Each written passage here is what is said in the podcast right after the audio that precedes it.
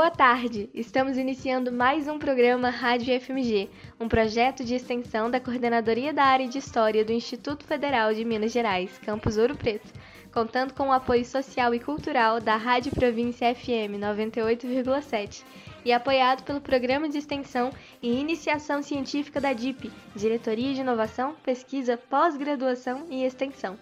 Continuamos com o programa sendo gravado à distância, respeitando assim o isolamento social. No programa de hoje teremos uma entrevista com Simone Garcia, professora de inglês, coordenadora da área de línguas estrangeiras e chefe do setor de relações internacionais, que nos conta um pouco mais sobre as questões de internacionalização referentes ao IFMG Campus Ouro Preto. Em sua fala, ela conta quais são os projetos existentes e os futuros referentes à internacionalização do campus e como foi sua experiência ao ser selecionada para ir à França fazer uma formação pedagógica. Além disso, também contaremos com a fala de Solange Rodrigues, professora de língua portuguesa do IFMG Campus Ouro Preto e coordenadora do Sinasef IFMG, esclarecendo questões sobre uma possível greve dos professores. Tem o quadro Fique de Olho essa semana com o professor Guilherme Maciel e também o quadro 2 em 1, um, em que toda semana trazemos duas versões diferentes de uma mesma música. Ao quadro Canção Contada, em que escolhemos e analisamos uma música falando sobre seu significado, sua letra e o contexto histórico em que foi escrita, e além disso, tem as dicas culturais da nossa equipe. Eu sou Aurora de Assis. Eu sou a Ana Bárbara. Eu sou Bianca Kyla. E eu sou a Guimel Keren. Fique agora com mais um Rádio FMG.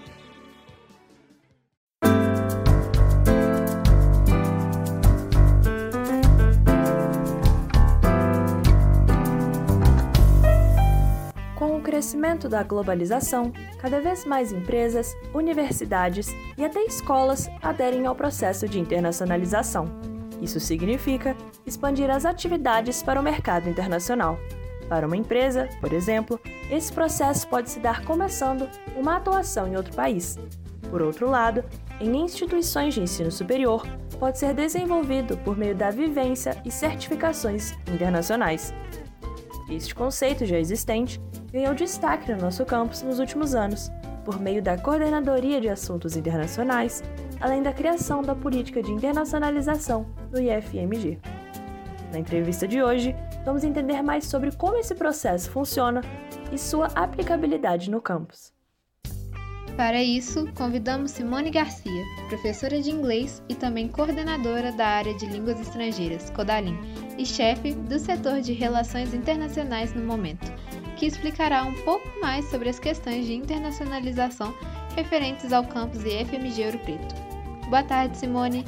Para dar início à nossa entrevista, poderia nos falar um pouco mais sobre quais os projetos do nosso campus referente à internacionalização? Uh, recentemente, recebemos a visita do Cônsul-Geral do Canadá e do Adido Comercial do Governo do Canadá no Brasil, que vieram conhecer os objetivos e as iniciativas do nosso campus para 2022. É, discutimos oportunidades acadêmicas para professores e estudantes e possibilidades de parcerias e intercâmbio entre Brasil e Canadá. O encontro foi muito positivo. É, pudemos entender melhor como iniciar parcerias com instituições canadenses que tenham um perfil similar ao nosso. Tivemos inclusive boas sugestões de escolas potenciais e já estabelecemos contato com uma instituição na província do Quebec. O desafio agora para o nosso campus, além de delinear as propostas para essas parcerias, é de alocar fundos que permitam a alunos e docentes participarem dessas ações de internacionalização. É, além disso, é, queremos incentivar também a participação de professores visitantes estrangeiros nos nossos cursos, Vamos tentar ver quais são as possibilidades nesse sentido. É, já convidamos um professor de uma instituição no Quebec para uma palestra virtual no início do ano letivo de 2022. Só estamos aguardando a sua confirmação.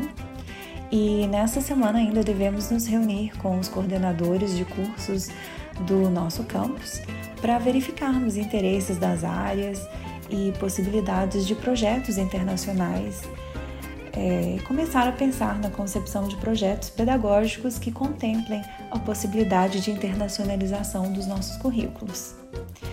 É crucial investir nos estudos de línguas estrangeiras também, é, aumentar a oferta desses cursos E para isso precisamos também aumentar o corpo docente na coordenadoria de línguas estrangeiras e pensar em como captar recursos, investimentos, auxílios financeiros que nos permitam desenvolver essas parcerias de forma bem sucedida e duradoura.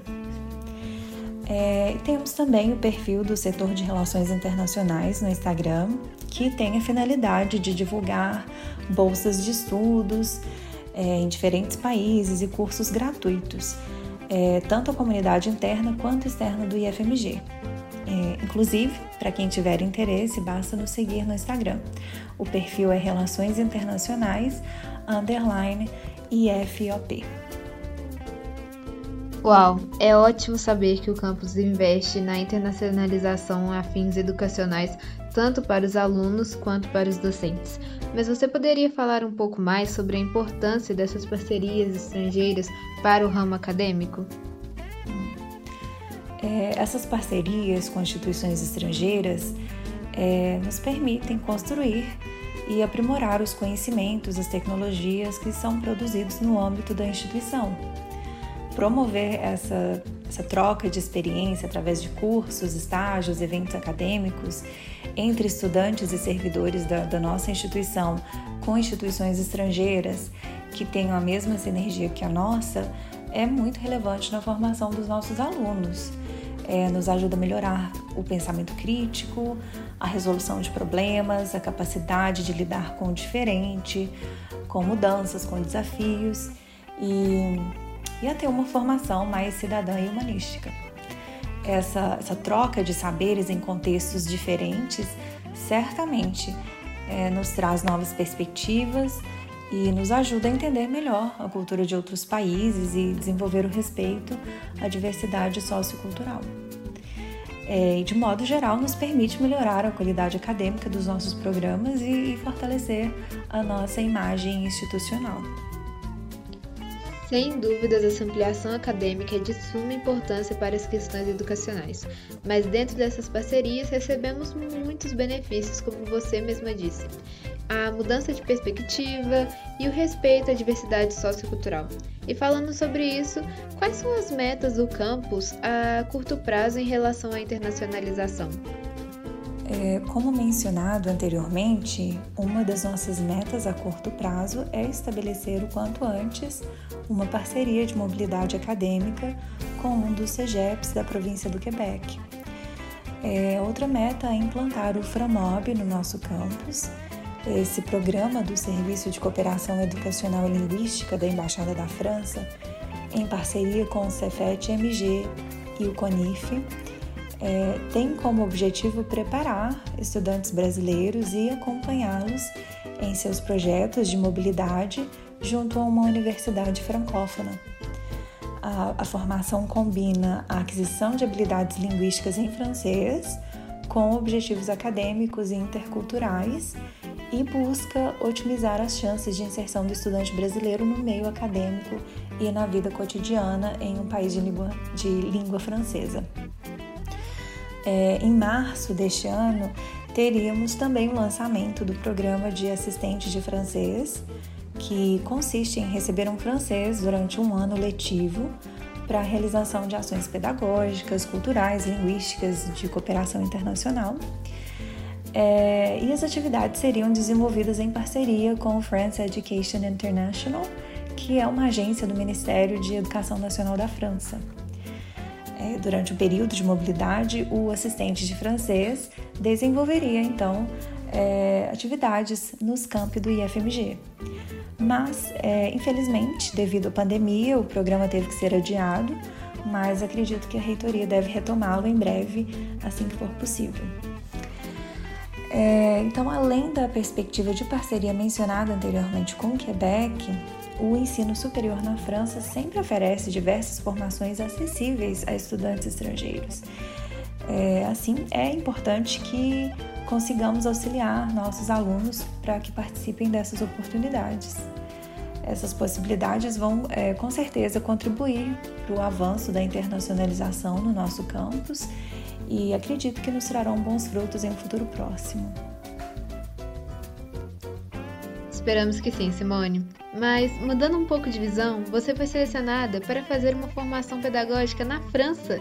Poderia nos falar um pouco mais sobre essa experiência?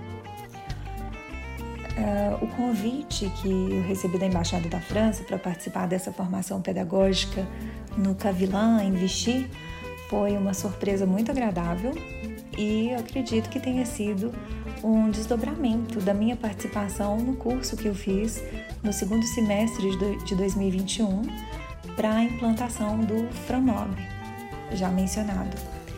E, e, foi uma experiência muito enriquecedora, claro. É, esse tipo de formação nos permite desenvolver novas habilidades, aprofundar conhecimentos sobre as nossas próprias práticas pedagógicas e aperfeiçoar competências profissionais no ensino e aprendizagem de línguas estrangeiras.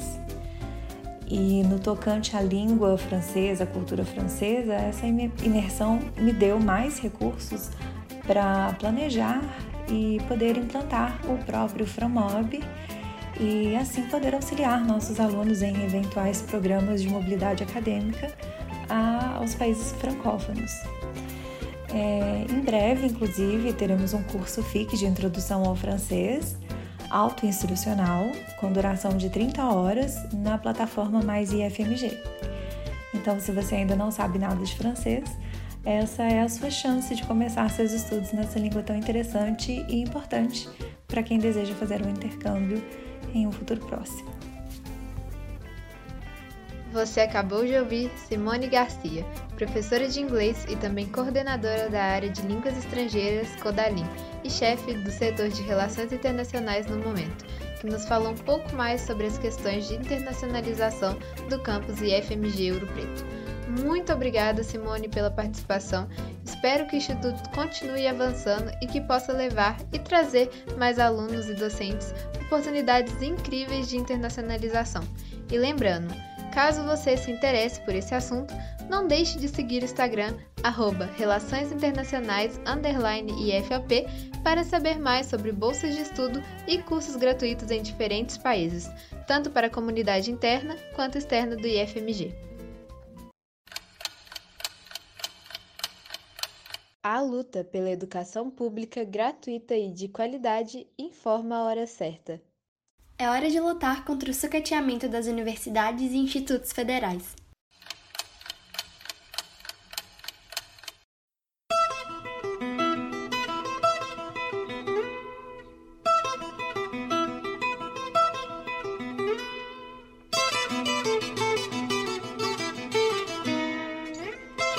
Canção contada.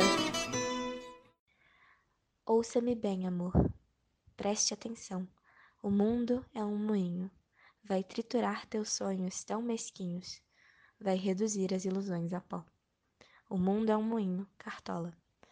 Lindíssima e delicada, a canção O Mundo é um Moinho não deixa de ser também um ensinamento sobre as durezas da vida e o cuidado que é preciso ter sobre decisões a tomar. Cartola compôs a música para a filha, Creusa, que ele adotara de uma amiga da família que havia falecido. Ele morava com Deolinda, que era madrinha da criança, então com cinco anos. A menina tomou gosto e acabou fazendo uma carreira discreta como cantora. Cantava com o pai adotivo e chegou a se apresentar com Erivelto Martins. Muito antes, aos 16 anos, Creusa começava a demonstrar interesse em usufruir das belezas da vida, namorar, passear com os amigos, enfim, desfrutar de sua juventude. Zeloso, Cartola teria composto essa canção pensando nela, em tom de conselho. A música é de 1943, mas só foi gravada por Cartola em 1976. O violão de Ging e a flauta de Altamiro Carrilho na introdução são fantásticos. Creuza participou das gravações e cantou em duas faixas. Detalhe: o poeta só foi gravar as próprias composições nos anos de 70. A grandeza poética da canção se mostra logo no título, através de uma metáfora em que Cartola anuncia o mundo como sendo um moinho, ou seja, um lugar em que é preciso ter atenção para não se deixar triturar pelas malezas. Na primeira estrofe, o personagem dialoga com alguém jovem, dizendo que ainda é muito cedo e que ela nem começou a aprender sobre o que é a vida. Sendo assim, não é tempo de decidir um rumo. O mundo é um moinho, é uma espécie de carta aberta de um pai para que sua filha acorde antes que seja tarde e passe a fazer escolhas mais conscientes na vida. Fique agora com O Mundo é um Moinho, canção composta em 1943 e lançada em 1976 por Cartola.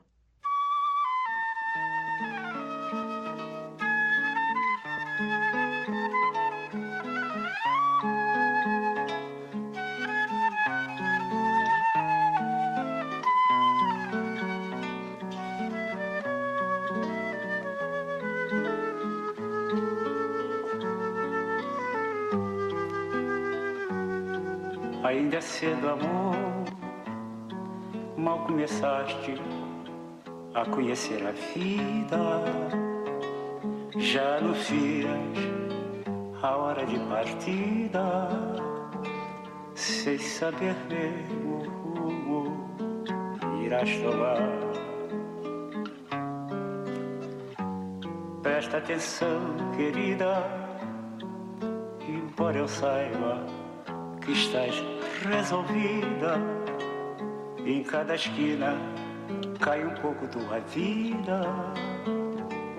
Em pouco tempo não serás mais o que é. Ouça-me bem, amor, preste atenção. O mundo é um moinho, vai triturar teus sonhos tão mesquinhos, vai reduzir as ilusões a pó. Preste atenção, querida, de cada amor tu herdarás só o cinismo. Quando notares estás à beira do abismo, abismo que cavaste custas pés. Ainda é cedo, amor, mal começaste a conhecer a vida. Já anuncias a hora de partida, sem saber mesmo o rumo que ias tomar. Presta atenção, querida, embora eu saiba que estás resolvida. Em cada esquina cai um pouco a tua vida. Em pouco tempo não serás mais o que é. Ouça-me bem, amor, preste atenção. O mundo é um moinho, vai triturar teus sonhos tão mesquinhos, vai reduzir as ilusões a pó. Presta atenção, querida, de cada amor tu herdarás só o cinismo. Quando notares estás à beira do abismo, abismo que cavaste os teus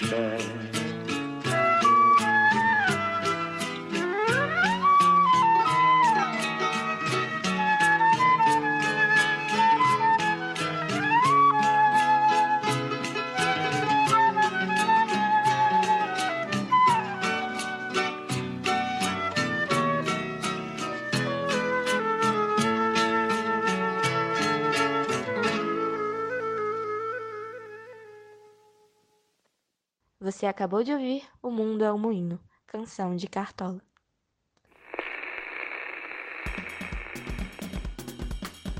Rádio e FMG. Dica cultural. Já pensou viver tranquilamente e de repente ser magicamente transportado para o século XIX através do seu celular? Bom, as chances parecem quase nulas, mas não para Sofia Alonso, uma jovem moradora de uma metrópole brasileira acostumada com a modernidade e com as facilidades que isso lhe proporciona. Poucas coisas trazem alegria de fato para sua vida. Ela tem um emprego estressante, sua única família é a melhor amiga Nina e só a palavra romance já a apavora. Os únicos romances em sua vida são os que encontra nos livros de época que ela tanto gosta. Depois de um pequeno acidente com seu antigo aparelho que resultou na compra de um novo celular, algo muito misterioso acontece e de repente Sofia viaja 200 anos no tempo, ficando completamente perdida no século XIX.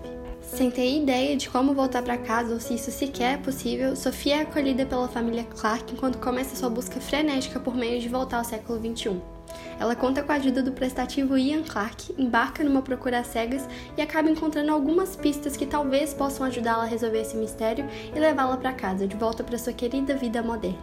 O que ela não sabia era que seu coração tinha outros planos, e talvez o tempo todo ela já estivesse exatamente no lugar onde deveria ter estado durante toda a sua vida.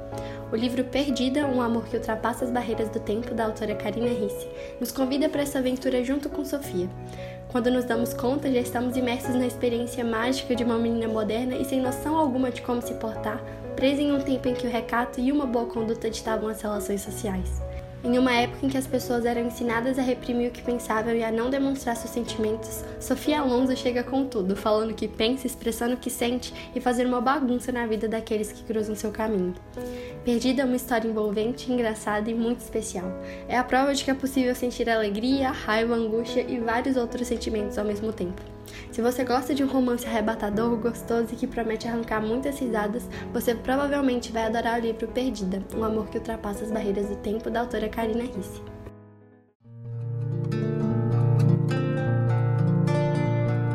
Dois em um.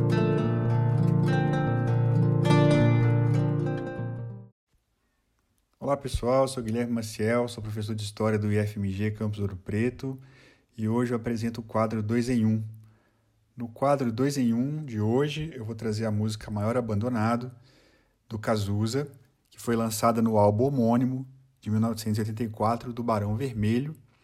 E depois ouviremos uma versão, uma releitura dessa música feita pelo Tiago Petit, que é um cantor e compositor brasileiro, que lançou essa música em 2022 no formato single. E essa música faz parte da trilha da novela Além da Ilusão, da Rede Globo. Então vamos acompanhar primeiro aqui a versão do Barão Vermelho de 1984, Maior Abandonado.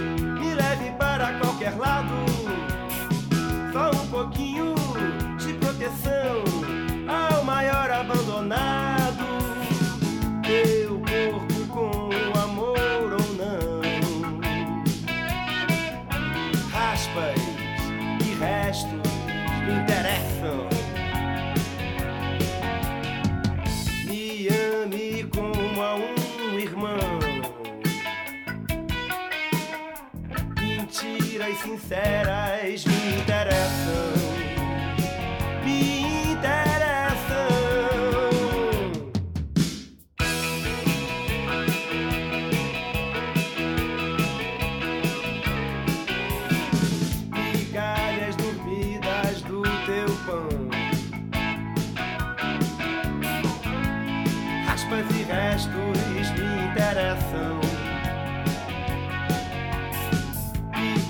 As poções de ilusão.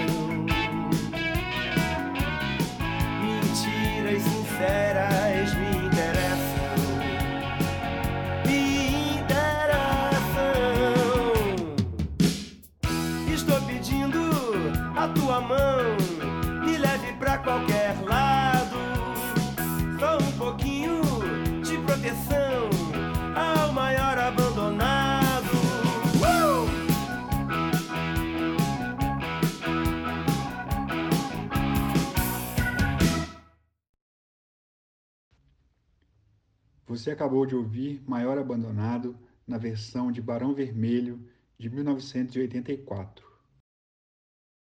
A fim de entendermos acerca da possível greve geral, nós convidamos a professora de língua portuguesa do campus e coordenadora do Sinasef e FMG, Solange Rodrigues.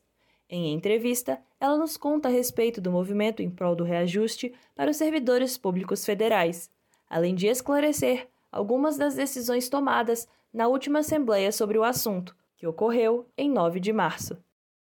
Boa tarde aos ouvintes da Rádio IFMG. Nesta Assembleia, aprovamos a paralisação para 16 de março, para que a gente possa dar um ultimato ao governo federal para abrir as negociações. É importante ressaltar que já há algum tempo estamos tentando entrar em acordo, conversar com o governo federal. No entanto, ele sequer abre essas, essa possibilidade. A última ação feita pelo Sinasef Nacional foi no dia 18 de janeiro, em que depositamos as nossas reivindicações no Ministério mas até hoje ele, o governo não nos deu resposta. Sendo assim, dia 16 está sendo considerado por nós do Sinasef o ultimato dado ao governo federal para que ele abra as negociações. Caso isso não ocorra, já temos o indicativo de greve para o dia 23 de março. Então, o governo terá uma semana para que possa começar então as negociações com a direção nacional. Estamos pedindo 19,99%, um reajuste que a gente chama de emergencial, porque refere-se apenas ao período, né, a inflação do período em que o Bolsonaro é, está no, no poder. Nesse sentido, nós esperamos né, que ele atenda às nossas reivindicações e, caso contrário, a gente vai então deflagrar a greve a partir do dia 23 de março por tempo indeterminado. Então, a gente precisa, de forma urgente, emergencial, exigir do governo federal essa negociação, para que a gente possa ter o reajuste referente aos três anos em que ele esteve no governo. Mas a paralisação, reafirmo, no dia 16, é considerado o ultimato para o governo federal referente ao reajuste do governo dele apenas, porque nós, na verdade, enquanto servidores, estamos há mais de cinco anos sem aumento. Há servidores, os tais, por exemplo, ultrapassa esse período, né?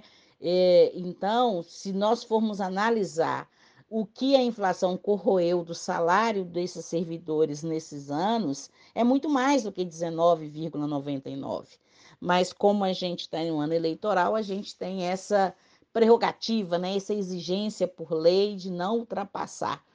E é emergencial porque vai chegar uma hora que ele não vai poder mais dar o aumento, né, conceder o aumento aos servidores. E nós entendemos que há possibilidade de que ele faça isso, porque o orçamento foi aprovado com a possibilidade de reajustar o salário dos servidores.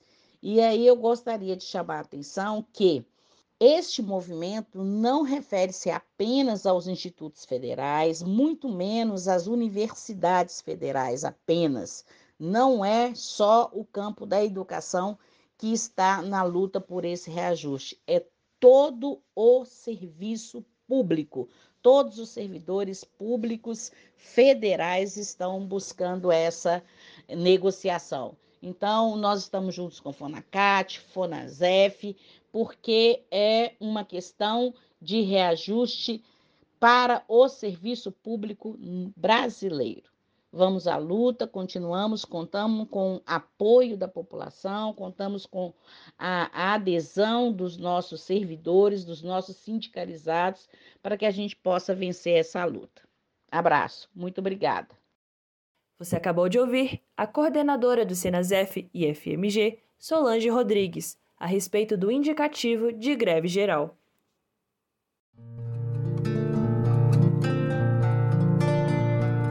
Dois em um.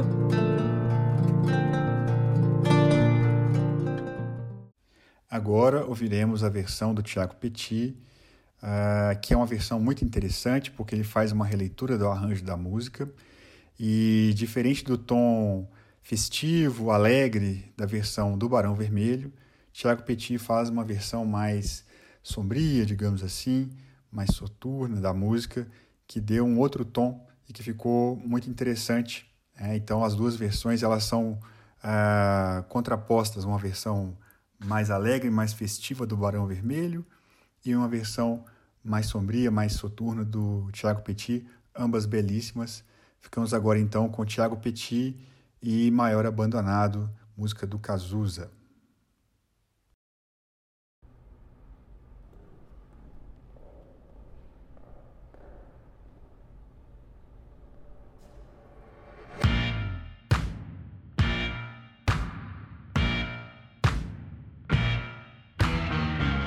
Tô perdido, sem pai nem mãe, bem na porta da tua casa. Eu tô pedindo a tua mão e um pouquinho do braço. Migalhas perdidas do teu pão, raspas e restos me interessam. Pequenas porções de ilusão. Mentiras sinceras me interessam, me interessam.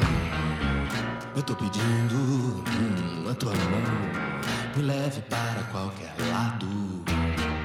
Só um pouquinho de proteção ao maior abandonado. Teu corpo com amor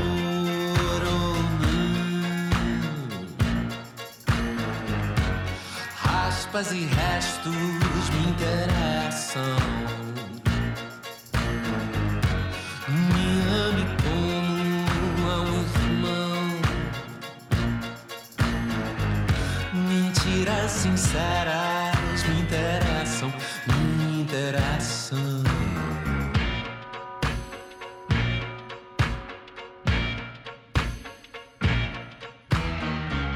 Eu tô perdido, sem pai nem mãe, bem na porta da tua casa. Eu tô pedindo a tua mão e um pouquinho do braço. Eu tô pedindo a tua mão, me leve para qualquer lado. Só um pouquinho de proteção ao maior abandonado.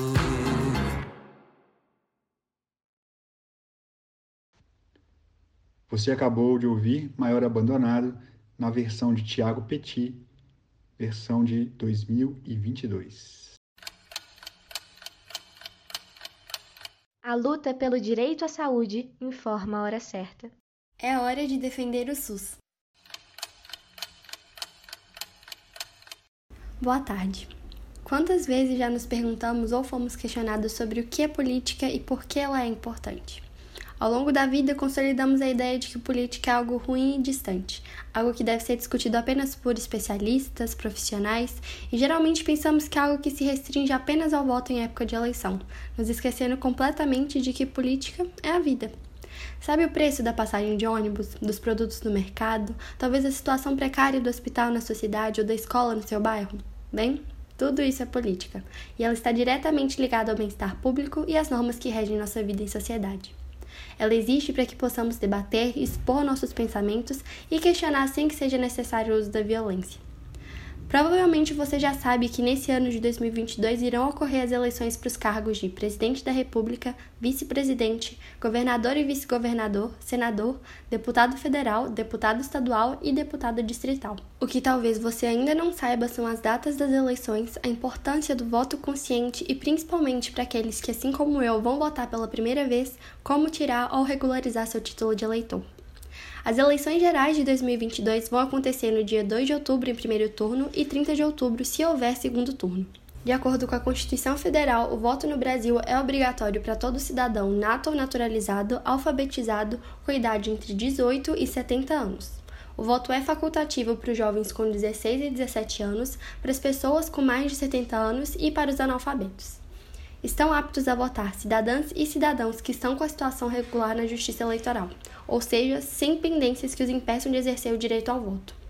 Quem não tirar o título de eleitor nem regularizar essa condição até 4 de maio de 2022, antes do fechamento do cadastro eleitoral, não poderá participar das eleições em outubro deste ano. Aqueles acima dos 18 anos que não tiram o título eleitoral estão sujeitos a uma série de restrições e impedimentos legais, até porque manter o título regularizado é pré-requisito para outras ações, como obter passaporte ou carteira de identidade, receber vencimentos, remuneração, salário ou proventos de função ou emprego público autárquico ou paraestatal, participar de concorrência público-administrativa da União, dos Estados, dos territórios, do Distrito Federal, dos municípios ou das respectivas autarquias e se inscrever em concurso ou prova para cargo ou função pública.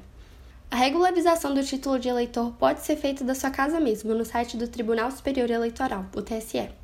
Para verificar sua situação, o eleitor deve entrar no site do TSE e checar se há algum débito em seu nome pela aplicação de multa por não ter votado nas eleições anteriores, por exemplo. Depois de checar sua situação e quitar as pendências, o eleitor deve iniciar o processo de regularização por meio do site Título Net.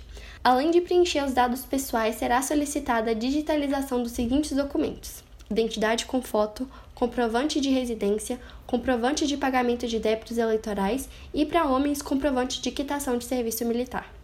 As imagens devem estar totalmente legíveis, pois se não estiverem, a solicitação pode ser negada pela Justiça Eleitoral. O eleitor também deverá anexar uma selfie no requerimento.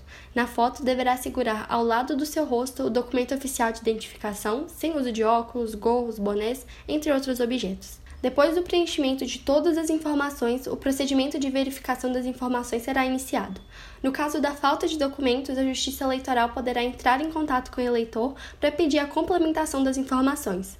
Ao final, o pedido de regularização será aceito ou negado pelo juiz eleitoral. O andamento do processo eletrônico também pode ser acompanhado na plataforma. Você também pode tirar o título eleitoral sem sair de casa. Para fazer o alistamento eleitoral pela primeira vez, é preciso que você também acesse o sistema Título Net, selecionar a opção Não tenho na guia Título de eleitor e preencher todos os campos indicados com os dados pessoais, como nome completo, e-mail, número do RG e local de nascimento. O sistema vai pedir o envio de pelo menos quatro fotografias para comprovar a identidade do eleitor ou eleitora. A primeira delas é uma selfie segurando um documento oficial de identificação. As outras duas são os da própria documentação frente e verso usada pela pessoa para se identificar na primeira foto. E a quarta é a foto de um comprovante de residência. Após o cadastro, é possível acompanhar a tramitação do pedido também pela internet. Para isso, basta acessar a guia Acompanhar Requerimento e informar o número do protocolo gerado durante a primeira etapa do atendimento. Depois que as informações forem processadas, se não houver qualquer pendência, basta fazer o download gratuito do aplicativo e-título no telefone celular ou tablet de qualquer plataforma, Android ou iOS, e a partir daí utilizar a versão digital do documento, dispensando o título em papel. E pronto! Votar é exercer a cidadania e é uma forma de fazer nossa parte na missão de melhorar a qualidade da política no Brasil. Mais do que isso, é necessário que os brasileiros votem conscientemente, a partir de informações de qualidade, que pesquisem, estudem sobre os candidatos, avaliem sua credibilidade e vejam quem é mais apto para atender às demandas da população. Agora, mais do que nunca, é necessário que todos participem das decisões do país. Se ainda tiver alguma dúvida referente às eleições, acesse o site do TSE www.tse.jus.br.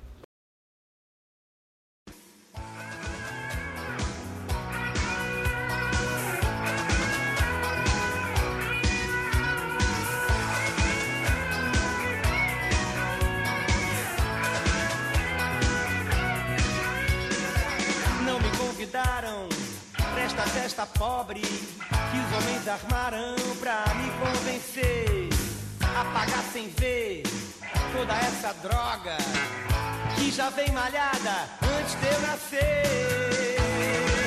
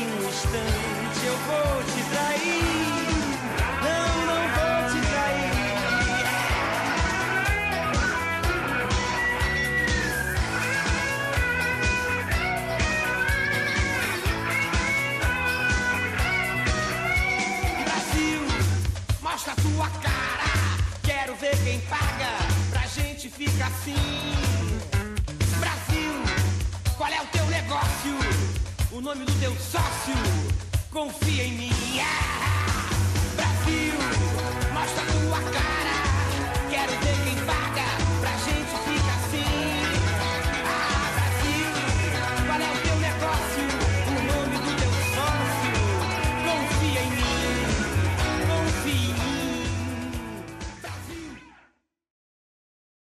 Você acabou de ouvir a música Brasil, uma composição de Cazuza, Jorge Israel e Nilo Romero, sendo interpretada pelo cantor Cazuza em 1988. A luta contra o fascismo informa a hora certa. É hora de resistir a toda forma de arbítrio.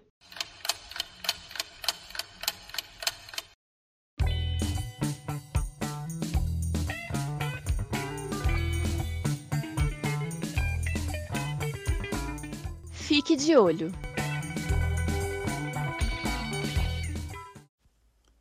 Olá, boa tarde. Eu sou Guilherme Maciel, sou professor de História do IFMG Campus Ouro Preto.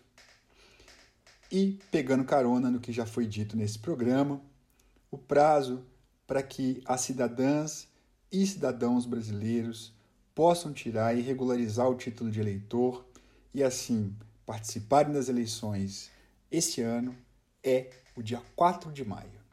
Esse também é o prazo para aqueles que desejam solicitar transferência de local, alteração de dados pessoais ou revisão para regularização do título eleitoral que já foi cancelado.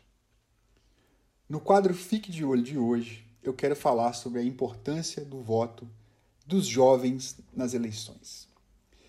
A, a oportunidade para os adolescentes de 16 e 17 anos de idade exercerem o direito de votar, caso assim desejem, e de, dessa forma, influenciar no destino político do país, surgiu na Constituição de 1988. Como é de conhecimento de todos, não houve eleições diretas para presidente do Brasil entre os anos de 1964 e 1989. Ou seja, durante longos 25 anos, ninguém pôde escolher os presidentes do Brasil. E nas discussões da Constituinte de 1988, os jovens se manifestaram e exigiram o direito de votar antes de completarem a maioridade. Um fato inédito, que ficou inédito a partir de então no Brasil. Porém, nos últimos 20 anos, o número de eleitores dessa faixa etária vem diminuindo consideravelmente. Vamos ver os números. Nas eleições municipais de 1992, que foi a primeira uh, eleição que o Tribunal Superior Eleitoral contabilizou o número de eleitores por faixa etária, participaram 3 milhões e 200 mil eleitores com idades entre 16 e 17 anos. Já nas eleições municipais passadas, em 2020, o número de jovens dessa faixa de idade foi que votaram foi de apenas 914 mil. As eleições desse ano, 22, batem a porta. Nela serão escolhidos o presidente da República, os governadores, deputados federais e estaduais e também os senadores. Ou seja, com ela serão escolhidas as pessoas que determinarão os rumos políticos do país pelos próximos quatro anos. Lembrando sempre que o mandato dos senadores é de oito anos. Mas isso parece não despertar muito o interesse dos jovens. Vejamos. Até o final do mês de janeiro desse ano, apenas 713 mil cidadãos e cidadãs dessa faixa etária, 16 e 17 anos, tinham se cadastrado no TSE como eleitores. Esse número representa apenas 10% do total de pessoas dessa idade que estão aptas a votar. De fato, é um número muito baixo. Nos últimos anos, o governo tem até tentado incentivar e convencer os jovens a votar e a participarem da vida política institucional, fazendo campanhas publicitárias veiculadas na grande mídia por todo o país, mas sem sucesso. Ou seja, o jovem não participa e não quer participar da vida política do Brasil, e esse definitivamente não é um problema causado pela falta de informação. Eu acredito que a maioria dos jovens dessa idade sabem muito bem que têm o direito de votar antes dos 18 anos se assim quiserem. Então, fica a pergunta: quais são as causas do desinteresse dos mais jovens pela política? Bom, acredito que são muitas. E elas, de certa forma, é, são legítimas. Sem querer aqui generalizar ou simplificar essa questão, mas a política, geralmente, ela é vista pelos mais jovens como algo distante, é uma coisa feita por pessoas mais velhas, antiquadas em, em termos de costumes e de pautas morais, pessoas que defendem apenas os seus interesses ou os interesses dos mais ricos e poderosos, também como algo de difícil compreensão, chato, enfadonho, sem contar que muitos desses políticos são pessoas completamente descompromissadas com o bem público, com as pessoas, com a sociedade, ou seja, os jovens entendem a política os políticos, em particular os políticos, como pessoas corruptas e, sem escrúpulos em um lugar, um ambiente é, envolto, envolvido por essas pessoas.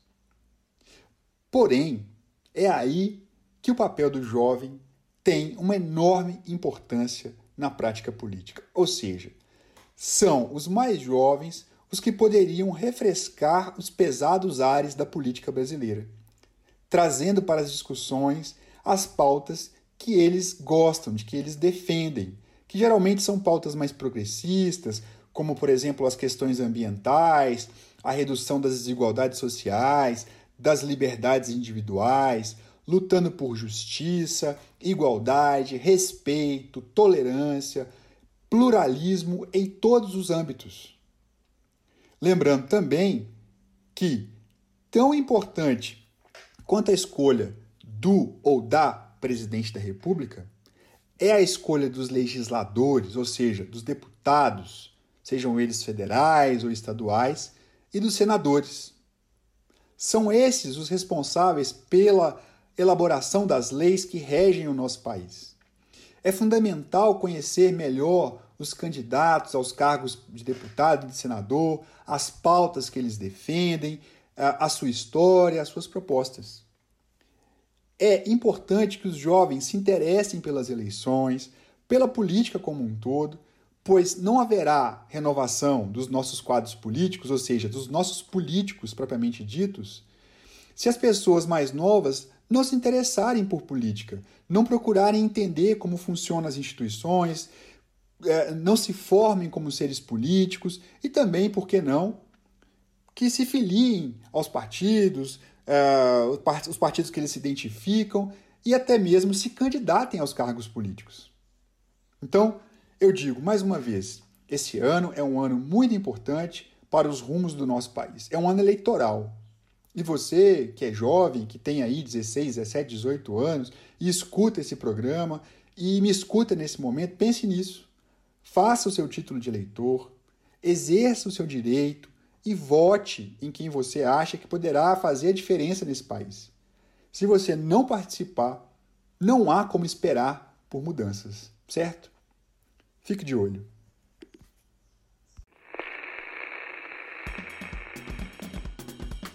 Rádio e FMG. Talentos e FMG. Boa tarde! Você conhece alguém que tem algum contato com o IFMG e que tem um talento incrível? Seja cantar, pintar, tirar fotos, qualquer coisa que te toque o coração. Nós, da Rádio FMG, adoraríamos conhecer e falar sobre essas pessoas. Então, se você sabe de alguém que queira aparecer aqui no programa, manda uma mensagem pra gente, seja pelo e-mail radiofmgouropreto.gmail.com ou pelo nosso Instagram, arroba radiofmgop. Vamos adorar falar com você. Então, gente, meu nome é Vitória, tenho 18 anos, sou de Ouro Preto e estou no último ano do curso de mineração no IF. Eu me descobri na arte da escrita através, primeiramente, da leitura. Sempre gostei muito de ler e acredito que isso tenha aberto portas para que eu começasse a escrever, principalmente durante as aulas de português dos anos finais do ensino fundamental onde as professoras pediam para fazer produção de texto e eu amava fazer. E foi aí que começou a minha trajetória. E eu gosto de pontuar dois eventos que me impulsionaram muito a seguir nesse caminho. Participei de dois concursos de redação, um sobre o aniversário do Bloco Zé Pereira dos Lacaios e o outro foi organizado pelo pessoal da Copa Internacional de Mountain Bike, que foi sediada aqui na época. E em ambos os concursos eu fui premiada. Ver algo que eu, que eu fiz, que eu escrevi, que eu me dediquei ali, sendo lido para tanta gente, sendo elogiado, foi me motivou ainda mais a continuar escrevendo. Com o apoio dos meus amigos, né, depois disso, da família, dos meus conhecidos, eu resolvi criar um espaço para postar as coisas que eu escrevia. E é nesse espaço que eu me refugio até hoje. Esse, esse universo da poesia, da arte, de criar alguma coisa, me fez ver o mundo de uma forma totalmente diferente do que eu via. Eu comecei a ver beleza em muitas coisas que eu não, definitivamente não via antes, e eu aprendi a lidar de uma forma muito menos dolorosa com tudo que eu sentia. Eu comecei a enxergar a possibilidade da, de fazer poesia em absolutamente tudo, até mesmo em assuntos sérios e de grande impacto social.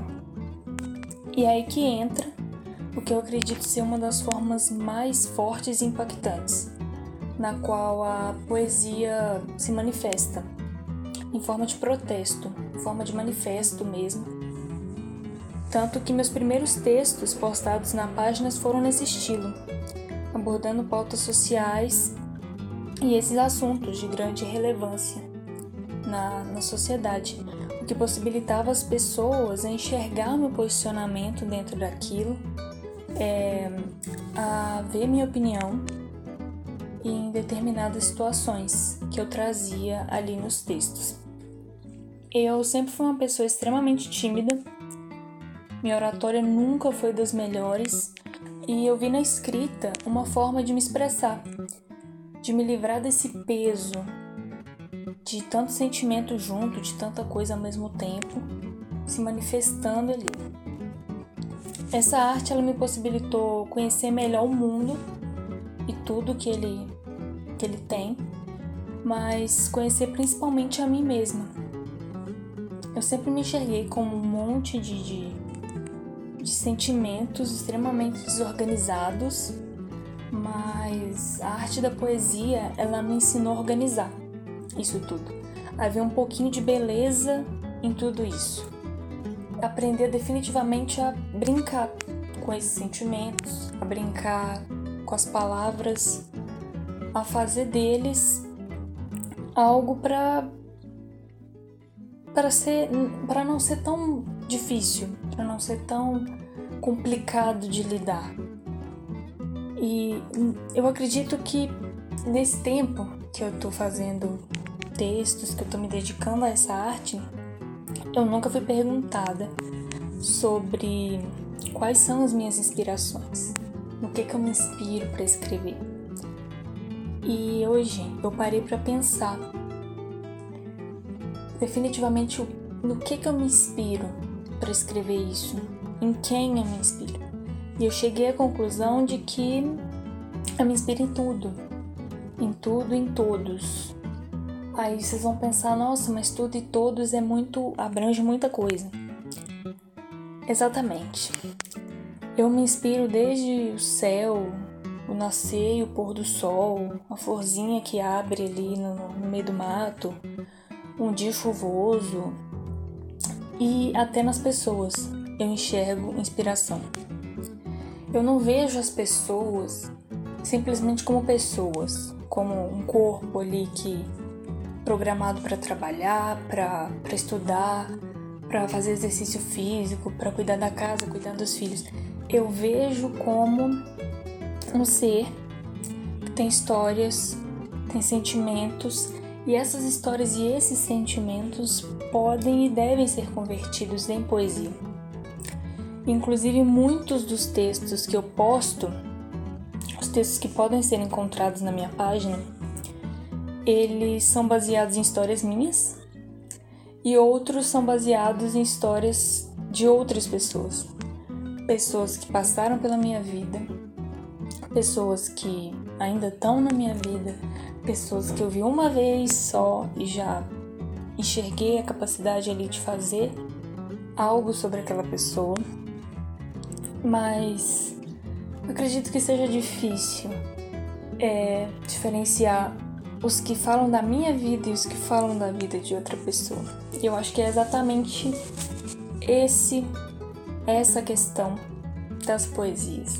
Você nunca sabe se o autor está falando da vida dele ou se ele está usando uma outra pessoa como inspiração. Esses textos que eu acabei de exemplificar e tantos outros textos, eles podem ser encontrados na minha página no Instagram, arroba linhas que libertam, Lá é um espacinho, meu refúgio, assim como eu descrevo lá na biografia. E eu espero mesmo que vocês se interessem em conhecer isso tudo e deem uma passadinha lá. Depois me contem o que vocês acharam dos textos, alguma sugestão que vocês tenham para dar, alguma ideia de tema, alguma coisa que vocês queiram ver por lá. Porque eu não, não quero construir isso sozinha e seria muito importante que houvesse esse, esse feedback. Por fim, eu queria agradecer ao pessoal da rádio pelo espaço cedido, pela oportunidade de estar aqui falando um pouquinho sobre a minha arte e agradecer a todo mundo que vem me apoiando desde o dia que decidi começar com esse projeto queria dizer também que vocês são definitivamente muito importantes dentro disso tudo. Muito obrigada. Nós que agradecemos, Vitória. Muito obrigada por compartilhar toda essa fala que se faz tão importante. Espero que você continue se libertando com essas linhas e deixando um pouquinho mais do jeito como você vê o mundo com a gente. Você acabou de ouvir Vitória Ellis, estudante do terceiro ano de mineração do IFMG Campus Ouro Preto, e que nos falou um pouco sobre seu talento. Quer saber mais sobre o trabalho dela? Acesse no Instagram, arroba Linhas que Libertam. Tudo junto. Mestre deu a partida, é hora, vamos embora, pro João no litoral, vamos embora. Na volta eu venho ligeiro, vamos embora. Eu venho primeiro pra tomar teu coração, é hora. Este foi mais um Rádio FMG, uma produção da Coordenadoria da Área de História e do Laboratório de Memória e Pesquisa Histórica, com apoio social e cultural da Rádio Província FM 98,7. Produção e apresentação: Aurora de Assis, Ana Bárbara Martinho, Guimel Keren e Bianca Kaila. Na técnica, Isaías Brandino. Agradecemos a Diretoria de Inovação, Pesquisa e Extensão DIP e agradecemos à Rádio Província. Agradecemos ao público e, mais uma vez, obrigada pela audiência e até o próximo programa da Rádio FMG, toda quarta, das 12 às 13 horas.